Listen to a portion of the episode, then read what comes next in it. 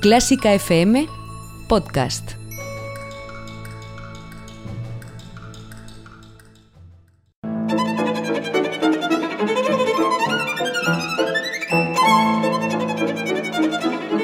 Hoy toca con Carlos Iribarren.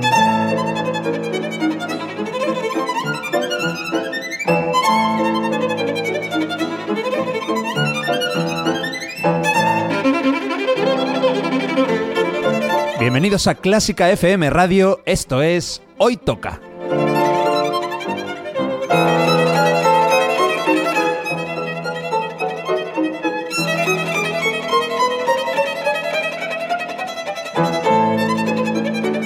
Vamos a escuchar música de calidad, de primera categoría. Algunas piezas son conocidas, otras no tanto, pero todas tienen algo en común. A mí me encantan. Espero que disfrutéis escuchándolo tanto como nosotros haciéndolo. Y por cierto, podéis y debéis seguirnos en Twitter, en Facebook y en Instagram. Esto es Clásica FM Radio.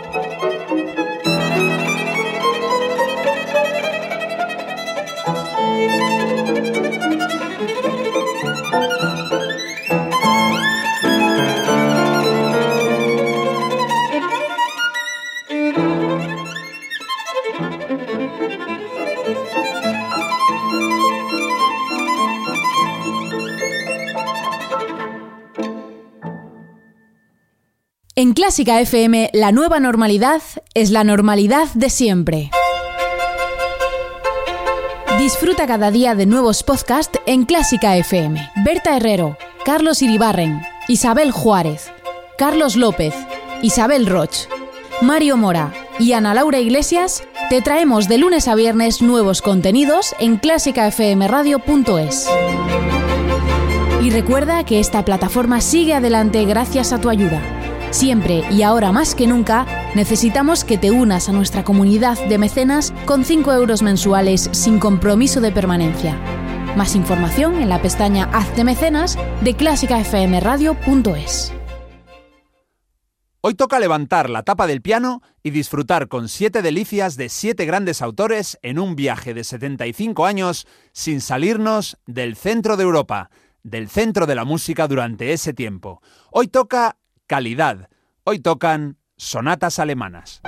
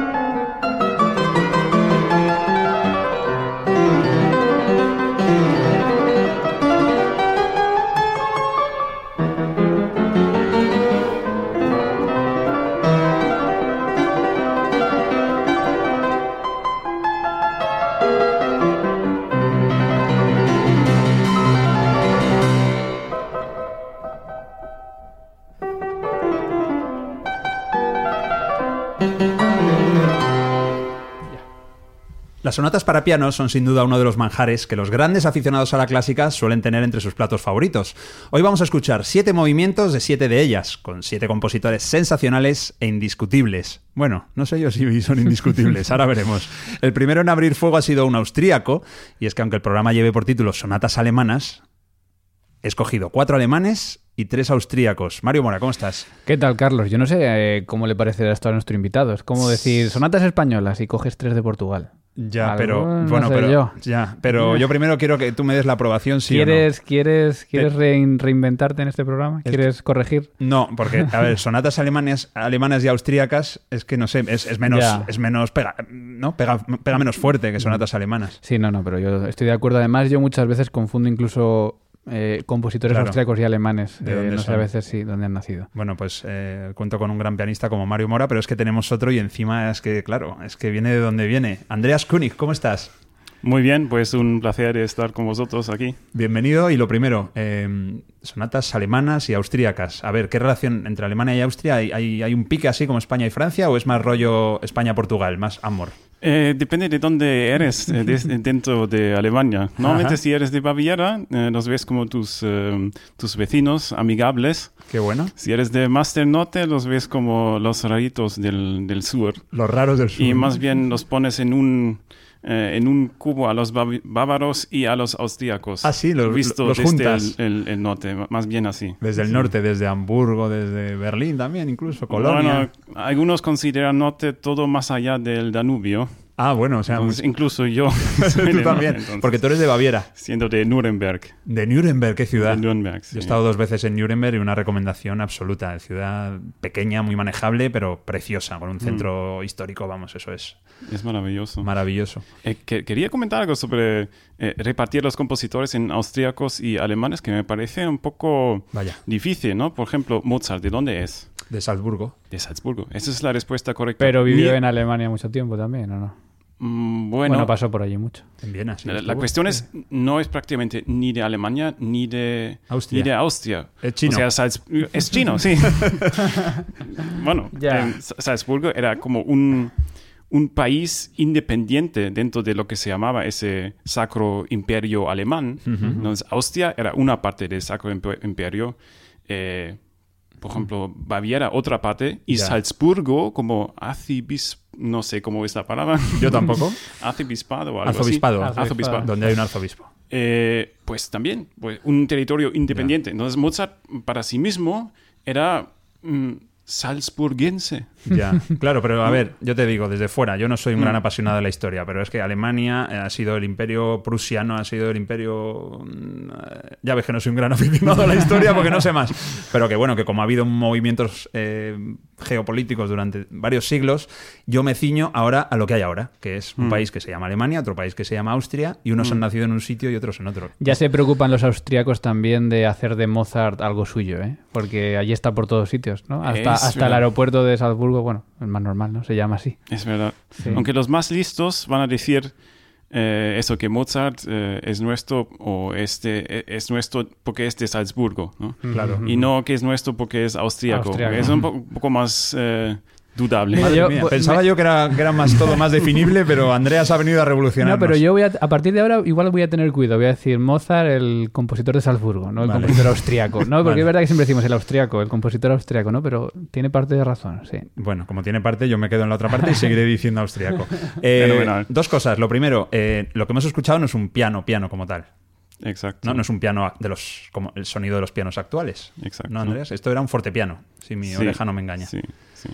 Y, y por otro lado, deciros que esta, este comienzo, por cierto, no lo he dicho todavía, era el segundo movimiento, un rondo presto, de la sonata en do mayor de Joseph Haydn. Y Christian Bezuidenhout, que aunque tenga apellido holandés, es sudafricano. Sí, que evidentemente pasa mucho por allí, ha sido el intérprete. Eh, esta obra, esta sonata de Haydn, es de 1789, año de la Revolución Francesa. Oye, eh, perdona que haga un inciso. Ahora que tenemos aquí a un alemán de verdad, las pronunciaciones, vamos a trabajarlas hoy. ¿Cómo se dice Haydn? Haydn. Haydn. Haydn, ahí, apro- ahí aprobamos, Haydn. Haydn. Nosotros decimos más una vocal final Haydn o Haydn. Sí, y algunos- Haydn. y algunos- Exactamente, es, es sin esa, esa vocal. Sin esa Haydn, vocal. Haydn, Haydn, vale. Haydn. Yo creo que el error gordo aquí es el hiding, ¿no? Esa J ahí. Este, este también, sí. Esta es más complicada. Bueno, eh, esta- Sí, que la revolución francesa. francesa. ¿Se han- ¿Habéis visto? ¿Habéis escuchado Sí. la Revolución Francesa en el movimiento, sí o no? Bueno, lo que sí que se escucha es el humor de Haydn, ¿no? Mm. Que siempre tiene esa chispa y esa- esos contrastes también del, perdón, otra palabra alemana, Sturm und Drang. Sturm und Drang. Sturm und Drang. Sturm und Drang. Que eso es como... Como la, la tormenta y, y este carácter que tenían, ¿no? De- Y la pasión es el la drang, ¿no? pasión, La- sí. Algo que te urge. Eso es, que, que tiene esta música y por eso tiene tantos contrastes y, y tanta, tanta actividad. Yo creo que hay oyentes que durante los primeros cinco minutos han pensado que lo que había sonado era de Mozart, porque no- hemos hablado mucho de Mozart, pero era de Haydn y ahora, Haydn, y ahora vamos con Mozart, Wolfgang Amadeus Mozart, Mozart, con el, es el, yo creo que es el austríaco universal, el salzburguense universal. El pianista que vamos a escuchar interpretando a Mozart es eh, húngaro, él ha dedicado horas y horas y horas de su vida a tocar a Bach, a Beethoven, a Schumann, a Mozart. Se llama Andras Schiff y lo que vamos a escuchar es un pelín anterior a, a la obra anterior, a la de Haydn.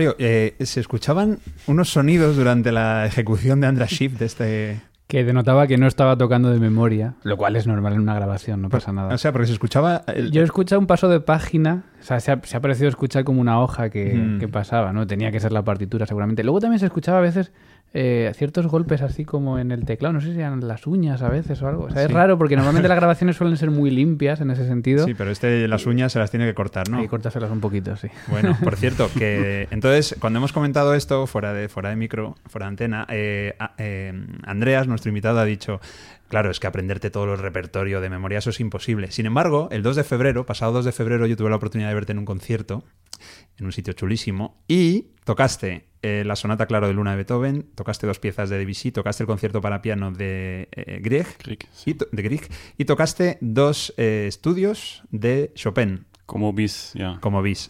Ahí no había ninguna partitura. Sí, bueno, también tengo que admitir que Andras Schiff ha memorizado muchísimo más repertorio que yo en mi vida. Sí, también es Así que bastante si él se pone mayor. la partitura para grabar. Claro, no pero es- pasa es, posible que estuviese aquí grabando quizá todas las sonatas de Mozart, ¿no? Sí, por ejemplo, Entonces, claro, ¿no? pues está- una detrás de otra las iría tocando y, y ya está. Y quizás también ayuda a tener las indicaciones también de manera visual, no solo memorizada. ¿no? Sí. O sea, a, a veces es una ventaja tener la partitura si quieres hacer todo, pues... eh, Perfecto. Sí, perfecto. Académico. Como para una grabación. ¿no? Oye, Andreas König, eh, Andrés Rey, que serías en España. ¿Cuánto tiempo llevas en España? Eh, más que 10 años ya. Más de ahora. 10 años. ¿Y cómo es que te viniste a. España? Eh, eso fue para estudiar en la Escuela Superior de Música Reina Sofía. Ajá. Sí, claramente, eso era la razón. Cerquita de Y aquí. muy buena razón. Sí, Cerquita. Muy buena razón y aprendiste muy bien porque yo te he visto ya dos veces y desde luego eres un fiera, ¿eh? Bueno, Está claro. ¿Y qué te iba a decir? Eh, ¿Qué echas de menos de Alemania? Porque de Baviera algo tienes que echar. Yo he estado por allí, es precioso. Nuremberg, eh, Múnich y todo aquello. Sí, hay muchas cosas que se pueden echar de menos, hay otras cosas que puedes estar eh, feliz de no encontrártelas, como siempre. Sí. A mí se me Y que- ocurren algunas, pero bueno. Bueno, y creo que la combinación es bastante buena, porque muchas de las cosas que he hecho de menos em, las sigo tener eh, al alcance. Ajá. Mm, porque, bueno, aparte de familia y, y- y amigos, lo que, lo que más me, mm, mm, me hace sentirme vinculado a mi país es, es el arte, es la música. Claro. Y quizás también un poco la literatura y filosofía. Y todo eso em, se puede apreciar igual si estás en cualquier sitio del planeta, ¿no? Entonces, eh, claramente diría que lo que, lo que más, más importancia para mí tiene es la música, ¿no? Y, Vale. y los Beethoven y Mozart, bueno, para ti no Mozart, Sí. eh, y, y Brahms, eh, etcétera, los tengo cada día, entonces eh, no, no, claro. no tengo mucha, muchísima nostalgia. Puedes echar de menos algún concierto allí, pues en algún, ¿no? En el típico auditorio, pues que, que haya en Nuremberg o... Eso sí, Sí, eso, lo tienes más complicado, ser, pero sí. bueno. Yo, fíjate, quiero hacer una reivindicación en el sentido de que nos demos cuenta de cómo una escuela como el Reina Sofía, ¿no? que quizás la mejor escuela, bueno, a lo mejor no se puede hablar de mejor o Bueno. peor, ¿no? pero es una escuela muy importante, cómo hace que, por ejemplo, un músico alemán, que nosotros miramos siempre a Alemania como una referencia en la música, se venga a España a vivir ¿no? y lo tengamos ya aquí acogido como, como un músico más dentro de nuestro país. ¿no? La importancia de una buena escuela eh, para atraer músicos de países donde supuestamente, países que en teoría tienen mejor eh, cultura, que nosotros miramos como referencia, y lo importante que sería que esa, ese nivel en las escuelas se replicase en, en más ciudades, ¿no? Porque seguramente España crecería muchísimo en la calidad de los artistas que, que tenemos, como Andreas, que ha dicho, pues yo me voy a ir a España, estudio allí y ya me quedo allí también a vivir. Y Andrés, ahora no solo eres intérprete, sino que eres profesor también, Sí, porque sí, sí. yo he conocido a unos cuantos de tus alumnos. Sí, es verdad. No, a- añadir que, que este ambiente que ha creado la, la Escuela Reina Sofía realmente me parece, eh, me parece muy valioso y em, pues eso es lo que mencionaste de, de, eh, de que crees un, al final un entorno internacional, ¿no? donde hay aportaciones de, de muchas partes y diferentes tradiciones y diferentes maneras de pensar. Eso es algo que, que creo que es muy fructífero.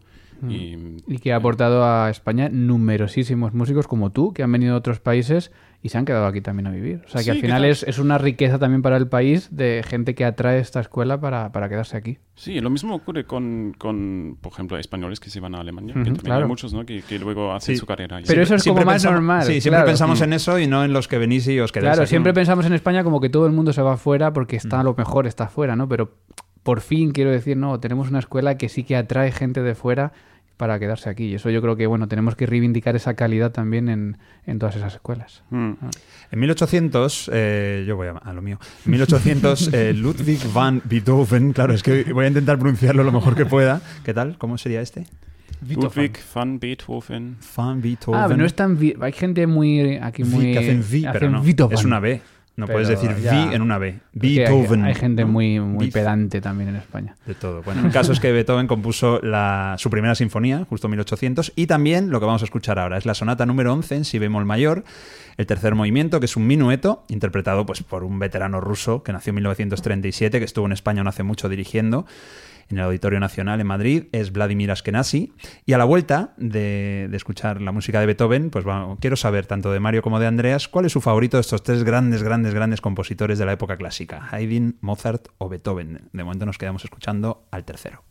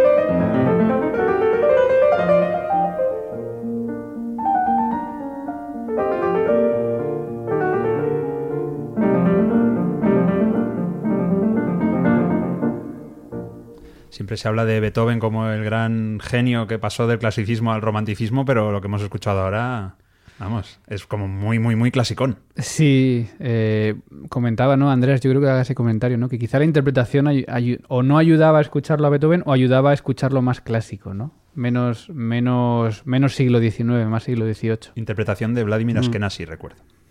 Sí, sobre todo que mm, parece una interpretación con mucha suavidad, blandura, uy, uy, uy, le estás dando un palo. no, o sea, es, es, un, es, un, pianista legendario y tengo grandísimo respeto. Em, sobre, en, este minueto, si se compara con, mm, por ejemplo, como lo toca Annie Fischer, em, pues es posible em, tocar esta pieza, este, este, minueto también de forma lúdica y juguetón y bien humorada, pero un poco más viril.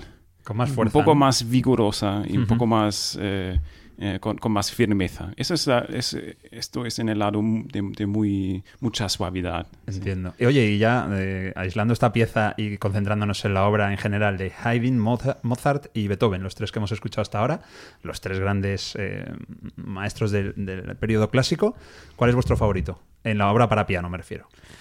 Yo Beethoven. Me, quito el sombrero siempre con toda su música y, y, a pesar de que Mozart y Haydn son un 9,9, para mí Beethoven es un 10. Vamos, que de momento los tres músicos te parecen fabulosos. Sí, Lo sí, digo, sí, es sí. que yo ya sé que Mario hay dos que no le gustan mucho, pero son de los cuatro que faltan. Tú, Andreas, ¿con cuál te quedas? Si es que quieres elegir, ¿eh? que se puede no elegir. Pues Beethoven, eh, me temo que tengo que decir lo mismo.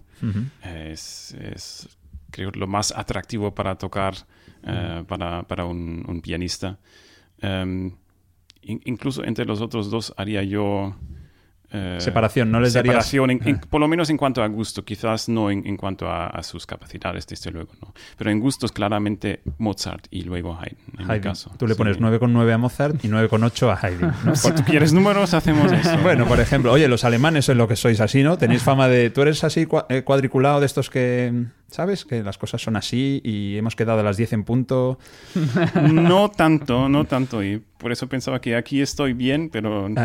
Ha sido muy puntual, por cierto, ¿eh? Ha llegado antes de tiempo. ¿Ves? O sea Sí. que muy- ha en sido- ocasiones todavía mm, tengo esto dentro. Claro, pero es que Mario y yo no somos los típicos españoles que. No, sí, ahora. ah, bueno, ah, tranquilo, tómate un café que ya salimos. No, no, somos, ¿verdad? Somos rectos. Somos rectos y germánicos en, en esto. Por cierto, acabas de, de hablar Annie Fischer, una pianista alemana, ¿no? Yo no la reconozco que no la conozco. Reconozco que no la conozco. Pero ahora a la vuelta, después de escuchar a Mendelssohn, eh, te voy a preguntar por pianistas alemanes. ¿Quiénes son tus favoritos? ¿Cuáles son los más conocidos? ¿Vale, Mario? A ti también. Y lo que vamos a escuchar ahora es a Mendelssohn, que yo no sé qué nota le pone Mario, pero bueno, sé que un 9 con algo no es. Eh, a Félix Mendelssohn y vamos a escuchar pues de su sonata en si bemol mayor. El segundo movimiento es un scherzo allegro non troppo. El pianista tampoco es alemán, llevamos cuatro y ninguno es alemán. Es Frederick Chu, él nació en 1964, es un chino estadounidense, nació en Nueva York. Vamos a ver qué, toca, eh, qué tal toca este scherzo de Mendelssohn.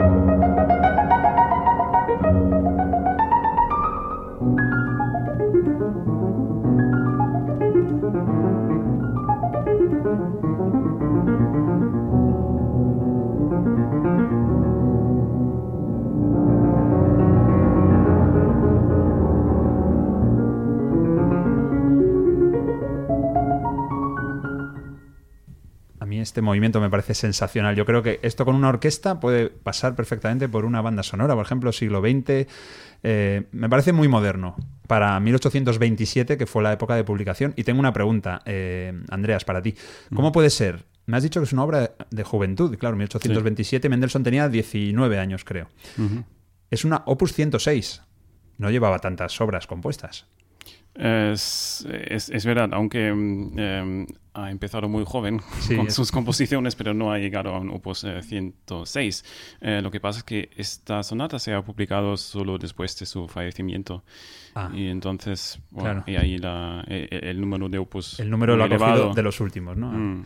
¿Y la interpretación qué te ha parecido? De Frederick Chu. Em, mm, me ha gustado. Em, conozco otras que son no tan rápidas. Eh, creo que es un alegro moderato, ¿no? Eh, Eh, Allegro non Scherzo, troppo. Allegro non tropo. Mm, sin embargo, funciona bien. O sea, tiene, tiene su encanto y, y sí, me gusta. Vale, y Mendelssohn. Félix Mendelssohn. Felix Mendelssohn Bartholdy. Sí, habla tú antes que Mario. Quiero saber tu opinión real y sincera sobre Mendelssohn. Un, un talento espléndido. Eh, pues, eh, tenía un- unos dones que se, que se notaban ya en su infancia y, em, bueno, eh, erudito en, en varios ámbitos, eh, en, en la filosofía, en la literatura, con una mente, mente muy abierta. O sea, un, un personaje, em, sí, espectacular. Espectacular. Luego, bueno, Ah, bueno, una parte importante, sí, sí, no Sí. te importa. Eh, sin embargo, eh, si, como compositor, como, como se ha desarrollado, bueno, esa es una obra de 18 años, ¿no? Em, pues algo conservador Ajá. en su manera de, de crear.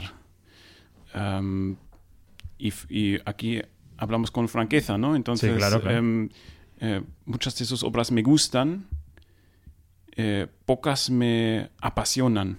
Entiendo. Un, un buen compositor, muy buen compositor, pero que crees que no llega quizá a la genialidad de otros, ¿no? Sí, pero ha dejado un, un legado importantísimo en, en varios ámbitos, así que, bueno. Mario. No, yo com- comparto bastante lo que dice Andreas. Es decir, es que no se puede dudar que es un buen compositor, ¿no? Si no, no estaríamos hablando de él. Em, pero me pasa un poco eso. Me gusta su música, pero no me pongo... O sea, una vez que he escuchado cinco veces la Sinfonía número 3, ya espero mucho tiempo a volverla a escuchar porque es como que no me aporta nada más que, por ejemplo, la... Ya sabes que- de quién voy a decir, Por- no, por- sí, porque has elegido la 3, lo primero. ¿Es la, la italiana o la escocesa? Siempre me lío. La, la 3 es la, la... Siempre las confundo. Una de las. Yo también Sí. las confundo siempre. Sí. Porque las tenía. O la escocesa, la escocesa incluso me gusta Sí, más que la vale. italiana. Em, pero es, es eso, lo veo un compositor algo más superficial que, que otros de la época donde ya estaba, pues estaba Chopin ya haciendo sus cosas, estaba Schumann haciendo sus, sus cosas, ¿no? Y, y- y yo me voy más por esas Y corrientes. Mendelssohn hacía sus cosas, por otro lado. ¿no? Mendelssohn lo que pasa que es verdad que tuvo todas las facilidades del mundo, se fue muy joven a estudiar fuera, tenía una familia pues que le pudo ayudar mucho y eso también potenció, digamos, el talento que tenía, que es indudable, ¿no? Pero eh, efectivamente a mí no me acaba de llegar a, a apasionar o a, o a enganchar realmente como, Mm. como compositor. ¿En tu boda sonó la marcha nupcial del No. sueño de una noche de verano? no, no, porque. no hubo marcha anunciada. Ah, bueno, bueno. Pues nada, este era Mendelssohn y ahora os quiero preguntar algo que me llama la atención. Eh, ¿Es una ventaja tocar una obra de tu país? ¿Tú notas que, que, no sé, algo especial, Andreas, Mario, cuando tocas algo compuesto por un compositor de tu tierra? Yo em, creo que no, pero de caras a, de puertas afuera sí, me explico. Sí. Eh, A ver, cuando tocas Albéniz. Claro, yo viví, yo viví tres años fuera de España, en Inglaterra, y, y entonces allí me dijeron, pero toca mucha música española, porque aquí nos gusta que un pianista español toque música española. Entonces, a, a raíz de entonces es verdad que empecé, sobre todo en los conciertos en el extranjero, a tocar más música española, pero creo que es de puertas hacia afuera. Yo no creo que por ser español pueda aportar algo más, ¿no? Pero quizá de cara desde fuera lo ven como algo de decir, no, esta persona es experta en música española porque es española. ¿no? Entiendo. Sí. Eh, Andreas, en el concierto que citaba antes, en el que te vi, el 2 de febrero, tocaste Be- Beethoven, eh, Grieg y, este, y Debussy. Eh. ¿Hay alguna diferencia? ¿Afrontas Beethoven, no sé, Em, de otra manera a, a- a los demás? La cuestión de las nacionalidades eh, quizás no es primordial. Em, quizás más cuenta la cercanía que tú sientes eh, con el personaje que ha creado esas obras. Em, y solo una pequeña parte de ello puede ser la nacionalidad, porque sí com- compartimos quizás algunos rasgos por ser de una nación, ¿no? Pero es que hay mucho más. Claro. Y em, tanto hay compositores alemanes que em, los noto muy cercanos o con los que me puedo identificar eh, fácilmente y con otros con mucha dificultad. Em, entonces, creo que em, la música de los grandes compositores está abierta para ser tocada por prácticamente cualquier nacionalidad. Y hablando de los intérpretes, eh, pianistas alemanes, ¿alguno que quieras destacar? El que vamos a escuchar ahora se llama Martin Stadtfeld. Martin Stadtfeld, con quien he estudiado mi carrera en Frankfurt. Ah, qué bueno. Sí. ¿En Bueno, Frankfurt eh, sobre el río Meno o en el otro Frankfurt más pequeñito que está en Sajonia? Eh, el otro creo que ni siquiera tiene conservatorio superior Ah, vale. porque es una Es un ciudad pueblo pequeña. Sí, pequeñito, sí, F- Frankfurt eh, am Main del Meno. Sí, ¿no? es- yo es que lo he visto en los mapas a veces Meno, sí, sí, ya sé que es Main, Mm. pero ponen Meno, que es una traducción que hemos hecho en España del río Main. Pero bueno, Frankfurt, la, la ciudad grande donde van muchísimos vuelos a Alemania. Eh, ¿Has estudiado con Martin Stedfeld entonces, al que vamos a escuchar Eh, ahora? o sea, él también ha estudiado con el mismo profesor como, como yo ahí. ¿Y algún otro pianista alemán así, Eh, destacable, bueno, hay, Sí. hay varios destacables. aparte y- de Andreas Koenig, si me permites? Y em, me quedo bastante con, con los, em, em, mm, bueno, legendarios también. eh, Edwin Fischer, Arthur Schnabel, Son referencias que siguen estando allí. em, em, Alfred Brendel, Ah, bueno, Alfred Brendel Em, es mítico, sí. sí, es mítico. Y, eh, Annie Fischer, Elinei. em, Elinei no sé quién es. Sí. Es pianista, es sí, mujer. Sí, sí. Eh, mm, sí, no me suena. ¿Tú, Mario, tienes algún Yo, pianista hombre, alemán que te encante? Estaba atento a la lista porque yo tengo un problema normalmente y es que me gusta gente y a veces ni miro de dónde son, ¿no? Entonces Ajá. yo estaba repasando mi lista de pianistas favoritos y muchos de ellos pues tampoco sé exactamente si nacieron en Alemania, ¿no? Me gustas, Mario, porque no miras el pasaporte a la gente. Tú tratas a todo el mundo con ah, igual cariño. Fuera las fronteras. Claro que sí. No, pero bueno, de, de esta lista, por supuesto, Alfred Brendel me apasiona también como, como comunicador. Tiene unos libros muy interesantes también y, y lo que reflexiona, lo que dice, hace que me apetezca luego ir a escuchar sus versiones de, de los... Sobre todo, por ejemplo, de Beethoven, que tiene todo grabado, ¿no? Y, y no sé, me, creo que es de los alemanes que más... eh, tuve la suerte de conocerle allí en Inglaterra, pero no, no se dignó a tocar. Voy a dar una, una conferencia. No me lo habías contado esto, Mario. Sí, le pedimos que, que tocase algo, pero no, No, no, te, to- quiso. te tocó el hombro así como estoy haciendo y ahora te dijo, macho, No quiso, no prueba quiso. suerte la próxima vez. Bueno, pues vamos a escuchar a este Martin Stadfeld, que estudió en Frankfurt junto a nuestro invitado Andreas Koenig, y vamos a escuchar mm, otro músico que puede resultar controvertido, aunque para muchos es un gigante de la historia de la música, para mí desde luego. Es Franz Peter Schubert, Franz Peter Schubert, yo creo que lo estoy diciendo bien, y su sonata en sol mayor número 18, eh, apodada Fantasía. Vamos a escuchar el tercer movimiento, es Minueto, Allegro Moderato, Trío.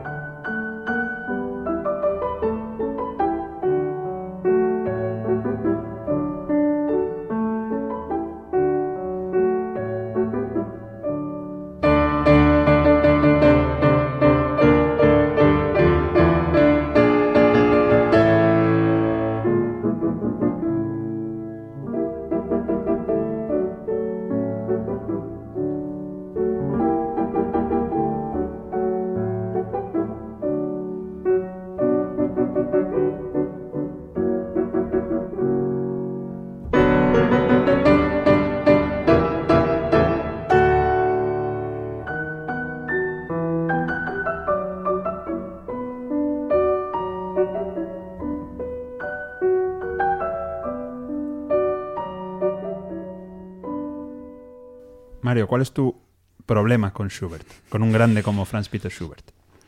Pues que se me ha hecho largo el movimiento.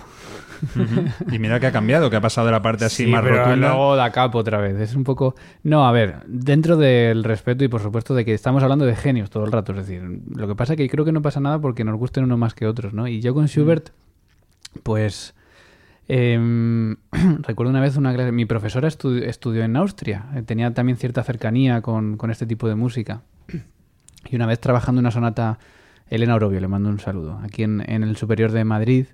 eh, ella sabía que a mí Schubert no me apasionaba, ¿no? Y estábamos trabajando una sonata de Schubert. Y, y- y yo le decía, Elena, pero es que, es que Schubert, es que, es que... Y ella me dijo, no digas simple. Porque yo la, la palabra que yo tenía en la cabeza es que me parece simple. Di sencillo. Claro, no digas simple, ¿no? Porque ella defiende que no, que es que ese es el carácter de Schubert. Ahí está la genialidad de Schubert, en, en la simpleza en el buen sentido, en la sencillez, ¿no? Simplemente a mí no, no, no conecto con, Vale. con ello, ¿no? Y entonces, bueno, pues por eso Schubert también me, me parece a veces reiterativo y a veces poco, poco profundo, pero entiendo que haya gente a la que le apasione. Bueno, vamos a escuchar a la opinión de Andreas sobre Schubert. Mm, En el caso de Schubert, quizás em, el apasionar ni siquiera hay que buscarlo. Em, yo también tengo est- estos pensamientos un poco parecidos, creo que como muchos músicos, sobre em, la obra de Schubert. Sin embargo, em, creo que pueden ocurrir milagros con Schubert. Entiendo. Solo que eh, pocas veces. Y incluso escuchándolo creo que hay que estar preparado porque ya tanto tiempo, sí, pues hay que tener ese tiempo. Em, y si, si lo tienes, em, entonces quizás puedes en ocasiones apreciar esa, Genialidad. esa, esa paz que te puede Ah. dar Schubert. Eh, creo que es, es, eh, es un compositor, un artista que ha creado con, pues eso, con, con simpleza, pero también con pureza. Y lo que, me, lo que me gusta muchísimo es que no quiere impresionar. Nunca tienes la sensación de que eh, él quiere mostrarte qué tan bien compone o, o Ya. su- sus capacidades, sus habilidades.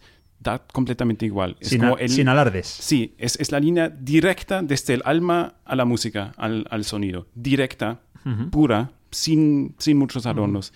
Y si eso, si eso se consigue, lo cual quizás es difícil en una sala de conciertos, em, pues eso, por ejemplo, esta sonata en sol mayor, si te la escuchas mm, de principio hasta el fin, en una, en una mm, grabación quizás mejor em, eh, en vivo, em, o sea, que se, haya- que se haya hecho en, en- en vivo.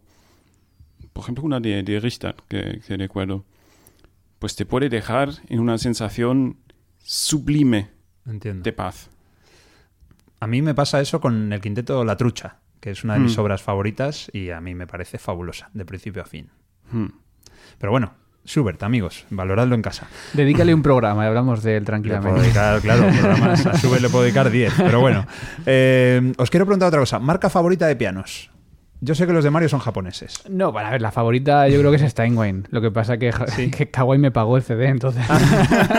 Kawai te pago el CD y si no me equivoco, aquí tienes, aquí hay al, al- en- No, aquí esta es Yamaha. sí. tienes un piano aquí y es Y en, en los estudios Y en y es Yamaha. el que me traigo ahora que lo tengo en Cuenca, que es un, también un media cola Yamaha. Si yo Yamaha, tengo ¿ves? Yamahas, hablo bien de Kawai, porque me verdad que me gustan mucho los Kawai. Pero Steinway es Pero el- Steinway es que cuando encuentras un Steinway bueno es... ¿Es alemán Steinway? Eh, sí, empezó siendo alemán, luego abrieron también en América y tienen esa doble vertiente. Sí. Hmm. ¿Y tú, Andreas? ¿Con cuál te quedas? Sí, sí, o, Lo veo o con más, varios. eh, no lo veo tan, tan claro. O sea, he tenido muy buenas em, experiencias con mm, pianos Pleyel, Ajá, eso es francés. Solo que sí, parisinos. Bueno, el, el fundador era austriaco, pero hace Ah. mucho. Ignaz Pleyel. Estáis en todos. Es verdad, es verdad, es un Eh, compositor austriaco, pero hay una sí. sala de conciertos muy famosa también, en- creo que es en Pleyel París. sí, sí, desde es la luego. sala Pleyel. Bueno, eh, y, pues desgraciadamente ya no existen, pero los, los pianos que, bueno, que, que manufacturaron hace, hace eh, bueno, eh, décadas, eh, no sé, tienen, no solo que tienen un sonido muy... em, ah, muy eh, em, maravilloso, sino también es el, el- el tacto, sobre todo. ¿Ah, sí? Sí, el tacto con estos instrumentos eh, es de una sutileza y de mm, eh, eh, cómo te corresponde eh, a lo que tú haces a nivel motor eh, y cómo lo traduce al sonido. Eh, pocas veces he sentido algo, algo tan bueno como con, con- con estos. Con Steinway no, aunque el sonido es, es Entiendo. excelente. No había, no había pensado yo nunca esto. O sea, que un pianista puede reconocer. Tú, por ejemplo, crees que podría reconocer un piano player con los ojos cerrados simplemente por el contacto con- de tus dedos con las teclas. Pues seguramente si me pones como alternativa un Yamaha y un Kawai, Sí, Seguro. alguna. Ah, pues yo, vamos, esto no se me hubiera ocurrido jamás. Pero es también más la reacción, no solo el, el tacto en sí, sino la reacción también sonora. Es Mm. verdad que antes, eh, hay, por ejemplo, yo sí que hago una diferencia muy grande entre los Steinways modernos, que creo que son algo peores o son, son menos em, son menos manuales, son más de producción automática, con los de hace décadas, ¿no? También que además algún- muchos tenían los tecla- el teclado de marfil, que ahora ya no se no está bien hacerlo. Eh, y ahora los de ahora son un poco más toque plástico, que, que el contacto también con la tecla es distinto y la sensación es distinta también, aunque sean de madera, pero la superficie no, no acaba de ser de... es muy sintético, ¿no? Yo me alegro de que se hagan de, de plástico en vez de marfil, ¿eh? Me Claro, sí, por, obviamente por el planeta es mejor, pero Y- es y verdad los que, elefantes. Pero que aquella, aquellos pianos de marfil, que yo he tocado algunos, y es verdad que tienen otra, otra sensación también. O sea, Mm. es, es una sensación muy distinta. Sí, bueno, añadir que con el toque, eh, pues esa es una parte, claro, el contacto directo con la tecla. Eh, otra parte es eh, cómo sientes todo el funcionamiento de la mecánica, ¿no? O sea, también cuando haces las ac- acciones, cómo reacciona el piano. Qué bueno. Y bueno, pues entonces me quedo con, con Pleyel, Bösendorfer. Em, Bösendorfer, que son- ahora son muy buenos y, y Steinway de, de toda, de toda la vida, desde luego. Hay que decir que Bosendorfer son austríacos, eh, eh, fundada esa casa en 1828 por Ignaz, otro Ignaz, eh, Bosendorfer. Y eh, bueno, pues yo creo que hay cierta rivalidad con los alemanes, con los Bechstein, que este fue más tardío, la creación es de 1853, de Karl Bechstein. Y hace poco un, un oyente en el programa que hicimos Mario y yo de piano, ¿te acuerdas? Se llama- Sí. Mano a mano, se llamaba Piano Solo 2. Un oyente que se llama Luciano Salazar nos dijo, oye, para el próximo programa podíais comentar lo de Bechstein. Y lo que escribía él es que el- tras la Segunda Guerra Mundial, muchísimos pianistas judíos, que es que hay muchísimos, se negaron a tocar eh, los pianos Bechstein por eh, la vinculación de esta empresa con los nazis. Y creo que ya en la Primera Guerra Mundial, Andreas, ya habían tenido algún problema también los pianos Bechstein por ser alemanes. Sí, desde luego. em, mm, Bechstein tenía fábricas ya en aquellos tiempos en otros países. Eh, creo recordar que en, en Londres y París, si en San Petersburgo ya, eso no, no recuerdo bien. Pero desde luego eh, los eh, países eh, enemigos mm, confiscaron eh, propiedades alemanas, da igual si es una fábrica de pianos o de lo que sea. A partir de 1914 dijeron, somos enemigos, nos quedamos con tu sala de concierto que tenía Bechstein en Londres, por ejemplo, nos quedamos con tus salas de exhibición, con todos Sí. sus pianos. Y lo llamamos Wigmore Hall en vez de Bechstein Hall. Whitmore Hall. Ah, vale, ese fue el cambio entonces. Oye, vamos con otro alemán después de Schubert, que es austríaco. Vamos con un alemán, Robert Schumann. Otro, eh, otro hombre que, bueno, no tuvo la vida tan larga como debería, murió a los cuarenta y pocos. Y vamos a escuchar, pues, una pieza brevísima. Es un minuto y medio de su sonata número 2 en sol menor. Es el tercer movimiento, un scherzo. Y la intérprete es Catherine eh, una parisina que falleció, pues mira, también con 46 años de un cáncer. Ella fue compañera habitual de dúo de otra grande, de Anne Kefelec. Así suena Schumann en Hoy Toca.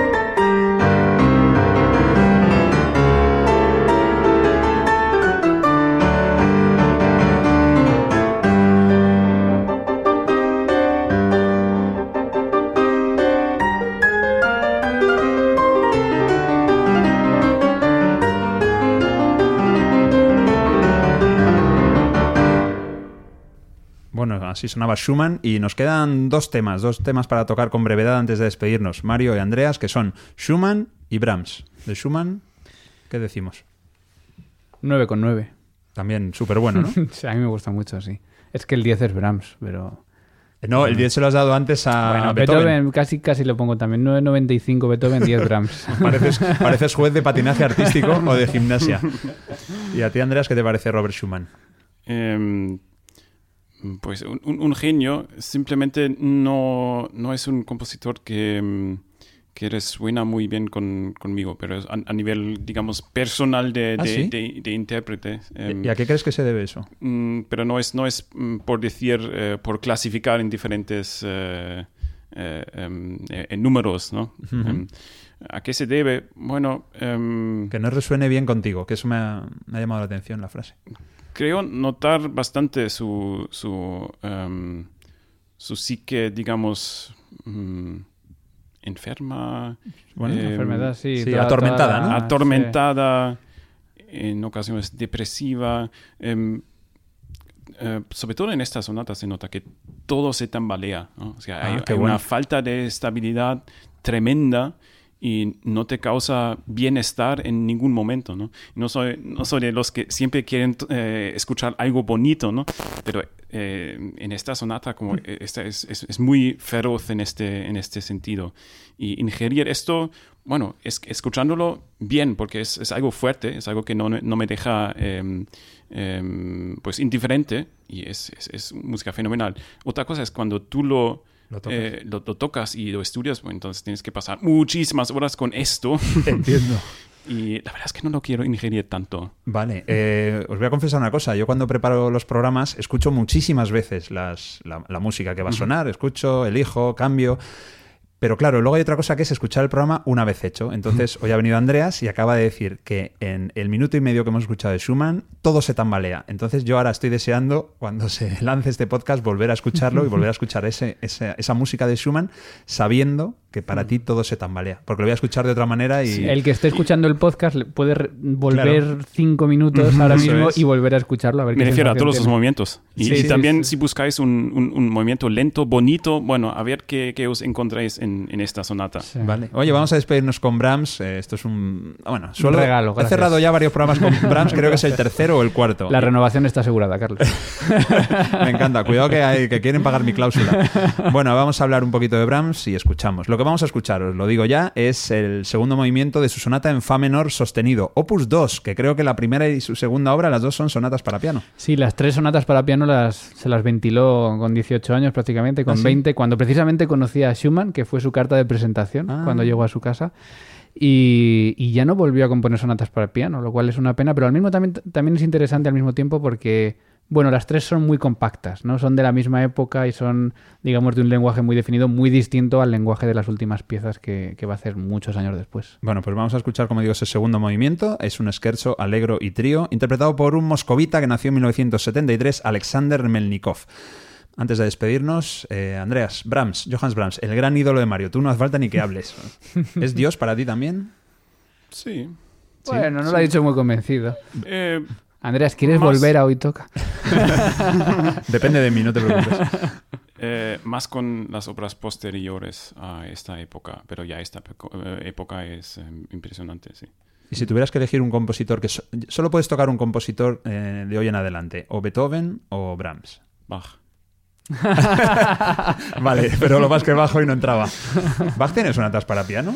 Sí. Bueno, tiene sonatas, lo que pasa que no es lo más tocado, ¿no? Porque son... Nadie las toca. ¿no? Sí. Ah, no, nadie las que toca. a veces son opcionales también con violín o con tal. o sea, Ya. son un poco... Bueno, por eso no lo he incluido. No sé, Sí. me he centrado en estos 75 años que decía al principio, que creo que es como más analizable todo junto, Sí. pero vamos, que Bach va a sonar, y- ha sonado y va a sonar muchísimo en Hoy Toca. Pues nada, eh, Andreas, un gran placer. Igualmente, un gran placer. Espero que aquí. vuelvas más adelante. Te animas a repetir, ¿no? Encantado. Y es una pena porque Andreas König, como decíamos al principio, significa eh, Andrés Rey en castellano, mientras que eh, tenemos también a Mario Mora. Es una pena que no seáis Reina y Mora o Rey y Moro, porque yo podría decir adiós Reina Mora, adiós Rey Moro. Entonces me tengo que conformar con adiós Rey Mora. Gracias, Carlos. Bueno, un placer. Espero que hayáis disfrutado, tanto como nosotros tres, aquí escuchando esta música maravillosa. Y nada, eh, la mejor música del mundo, como siempre, la tenéis aquí en Clásica FM. Nos escuchamos en el próximo Hoy Toca.